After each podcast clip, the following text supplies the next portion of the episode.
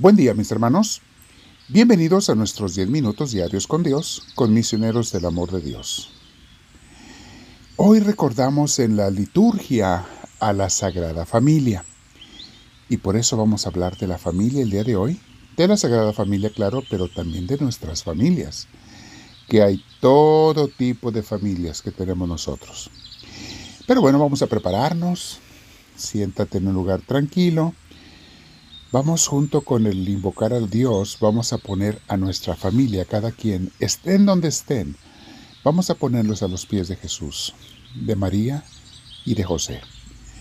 Y le pedimos a la Sagrada Familia que los bendigan, que les llenen de lo que necesiten para estar más cerca de Dios, que a quien ocupe conversión le den la conversión, a quien ocupe ayuda le den ayuda, a quien ocupe sanación le den sanación. Que dobleguen su corazón aquellos de corazón rebelde, aquellos de corazón duro. Que se lo den o se lo demos, quizá nosotros somos unos de ellos. Le demos el corazón a Jesús para que lo moldee. Entonces, mi hermana, mi hermano, vamos a sentarnos con la espalda recta. Si puedes, eh, relaja tus hombros claro y si puedes, cierra tus ojos. Vamos a respirar profundo con mucha paz. Con esa paz que Dios nos da, vamos a respirar profundo. Lo hacemos varias veces, inhalando, despacio pero profundo, deteniendo el aire un par de segundos. Luego exhalas y dejas que Dios lleve esta oración. Lo hacemos varias veces, mis hermanos, en la oración. Queremos que nuestro cuerpo y nuestra mente estén listos para Dios. Me quedo contigo, Señor. Bendícenos. Ilumínanos, inspíranos. Espíritu Santo, haz que esta oración sea lo que tú quieras que sea. Y enséñame lo que tenga yo que aprender. Te lo pido, Espíritu de Dios. Bendito seas, Señor. Hoy mis hermanos vamos a meditar en el tema que les mencionaba sobre la familia, recordando la Sagrada Familia, pero vamos a analizar nuestras familias. Y el tema se llama Tú no escoges tu familia. Por la mayor parte, mis hermanos, tú no escogiste a tu familia, ni yo, ni nadie. No escogiste a tus padres, no escogiste a tus hermanos, no escogiste a los demás familiares, cercanos o lejanos, Casi como quien dice, te cayeron del cielo. Y algunos de repente parece que más bien subieron del infierno. Hay de todo en las familias. Y lo digo en forma de broma, mis hermanos, pero para que nos hagamos conscientes de que ninguna familia es perfecta. ¿Por qué? Pues porque está llena de seres humanos. Y mientras más grande la familia, por un lado más bonita que es una familia grande, por otro lado más problemas y conflictos también. Pero, ¿qué es lo que yo tengo que hacer? En esas familias de las que hay de todo, mis hermanos, vamos a pensar, ¿qué es lo que Dios, yo tengo que hacer? ¿Qué es lo que Dios me pide? Hay gente en la familia que nos cae bien y hay gente que nos cae mal. Y repito, eso pasa en todos lados. En cada familia, dicen por allí, siempre hay un loco, una loca. Oye, pero a veces parece que es más de uno o habemos más de uno en las familias. Hay incluso personas que están tan desilusionados de sus familiares que prefieren no relacionarse con ellos.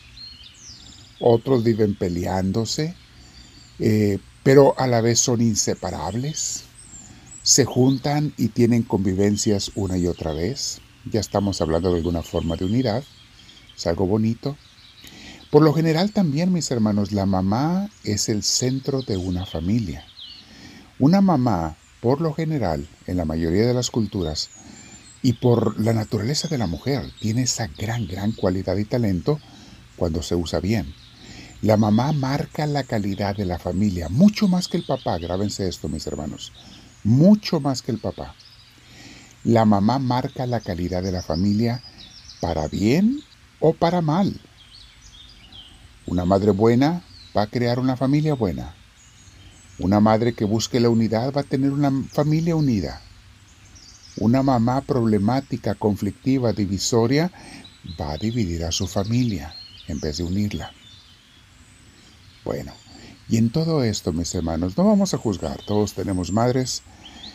En el cielo o en la tierra, no importa, pero no se trata de juzgar, sino de aprender y que cada quien piense qué es lo que yo tengo que cambiar, qué es lo que yo tengo que hacer para que mi familia se parezca un poquito más a la Sagrada Familia. A veces, mis hermanos, es más fácil formar familia en otra comunidad que en la casa de uno. Hay veces, en la iglesia, por ejemplo, una buena iglesia tiene esa hermosa cualidad que va a hacer que nos sintamos familia en esa iglesia, como debe de ser, así lo quiere Dios. Pero a veces nos es más fácil relacionarnos en la iglesia donde todo el mundo estamos de una u otra manera buscando a Dios y buscando hacer su voluntad. Pero cuando llegamos a casa, ay, qué difícil a veces. Qué difícil lidiar con cada carácter allí. ¿Qué dice Jesús al respecto, mis hermanos? Bueno, lo primero que tenemos que entender es que Jesús quiere que tratemos a los miembros de la familia como a todos los cristianos, como a toda la gente. O sea, con amor, con paciencia, compasión, perdón, perseverancia, son las cosas que Dios quiere para cómo tratemos a los familiares. Leamos en el Sermón de la Montaña, Mateo 5, 22 y siguientes, que dice Jesús, Yo les digo que todo el que se enoje con su hermano quedará sujeto al juicio del tribunal. Es más, cualquiera que insulte a su hermano o hermana quedará sujeto al juicio del consejo. Pero cualquiera que lo maldiga quedará sujeto al juicio del infierno. A ver, hacemos pausa. Es Mateo 5:22, mis hermanos. Dios repudia el que tú juzgues, repudies a otra persona, la rechaces especialmente a tus hermanos, pero se refiere, claro, Jesús a todos los cristianos. Ah, pero aquí vamos a aplicarlo a nuestra familia, es lo mismo. Dios no quiere que yo odie a ninguno de ellos.